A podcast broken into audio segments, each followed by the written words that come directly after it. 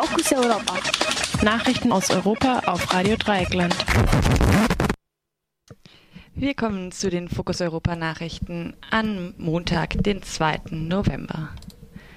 Erdogan macht Wahlschlappe gut. Nur knapp vier Monate nach der Wahlniederlage der regierenden religiös-konservativen Partei für Gerechtigkeit und Entwicklung AKP konnte die AKP gestern die absolute Mehrheit im Parlament zurückgewinnen.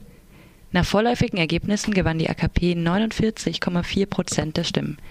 Die ultranationalistische MHP verlor hingegen mehr als ein Viertel ihrer Stimmen. Auch die pro-kurdische HDP, die im Juni als erste kurdische Partei es geschafft hatte, mit 13 Prozent die 10 Prozent Hürde für den Einzug ins Parlament zu schaffen, verlor Stimmen, blieb aber stabil über 10 Prozent. Obwohl geschwächt, stellt die HDP nun die drittstärkste Fraktion im türkischen Parlament. Der, Kurdisch, äh, der kurdische, der türkische Ministerpräsident Ahmed Davutoglu sagte im mittelanatolischen Konya, dieser Sieg ist ein Sieg der Nation. Allah soll sich nicht schämen. Was die Frage aufwirft, ob sich Gott im Juni wegen des Sieges der Opposition für die Türkei geschämt habe. Die AKP hatte vor allem den wieder entflammten Kampf mit der PKK und die von ihr ausgehende Terrorgefahr zum Wahlkampfthema gemacht. Das von dem Präsidenten Tayyip Erdogan im Juni proklamierte Ziel einer Zweidrittelmehrheit im Parlament erreichte die AKP indessen wieder nicht. Daher kann die AKP nicht, wie von Erdogan gewünscht, nur mit ihren Stimmen die Verfassung ändern und ein Präsidialsystem einführen. Vorerst keine Transitzonen an der deutschen Grenze. Beschränkung des Familiennachzuges. Beim Treffen der Berliner Koalition konnte sich Horst Seehofer, CSU, mit der Forderung nach der Einrichtung von sogenannten Transitzonen als einer Vorsortierung von Flüchtlingen, ehe sie nach deutschem Recht einen Asylantrag stellen können, so wie es auf Flughäfen geschieht, nicht durchsetzen. Transitzonen werden im Abschlusspapier zwar positiv erwähnt, es gibt aber keinen Beschluss zu ihrer Einrichtung. Widerstand gab es beim Koalitions Koalitionspartner SPD.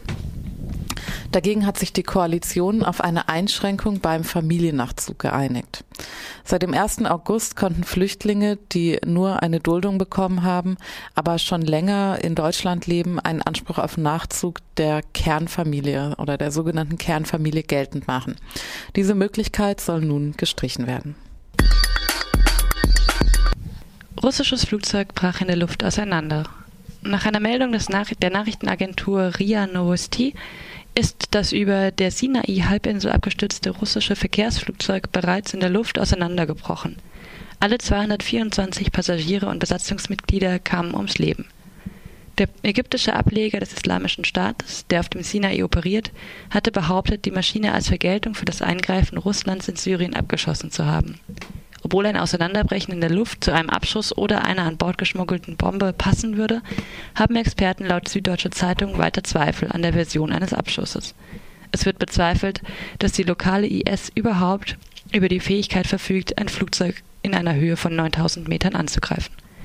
Die Fluggesellschaften Air France, Emirates und Lufthansa wollen das Gebiet vorsichtshalber zunächst nicht mehr überfliegen. Weitere Ertrunkene in der Ägäis gefunden. Die griechische Küstenwache gab bekannt, dass weitere elf Flüchtlinge in der Ägäis ertrunken sind. Sie hatten versucht, die griechische Insel Samos zu erreichen.